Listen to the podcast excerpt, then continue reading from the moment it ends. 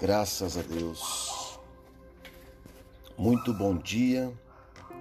Muito bom dia, irmãos e irmãs. Que a graça e a paz do nosso Senhor Jesus Cristo esteja com todos. Amém. Espero que vocês tenham tido um ótimo final de semana.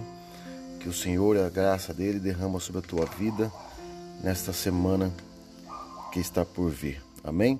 Querida e querida, quero compartilhar uma palavra ao meu e ao teu coração, que está em Salmos 31, 1. Em ti, Senhor, me refugio, nunca permitas que eu seja humilhado.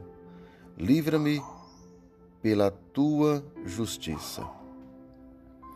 Querido, não sei qual a tua situação, mas eu creio, eu creio fielmente na palavra do Senhor naquilo que ele pode proporcionar. E aqui Davi está apostando todas as tuas forças, as tuas expectativas em Deus. E é tua justiça, pela tua justiça, porque Deus ele é justo e conhece o teu coração. Ele sabe as tuas necessidades.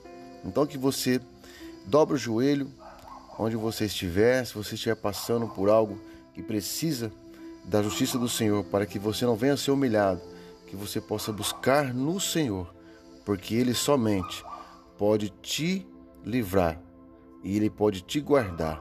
Por isso que Davi diz: Senhor, me refugio e que nunca permitas que eu venha a ser humilhado. Amém?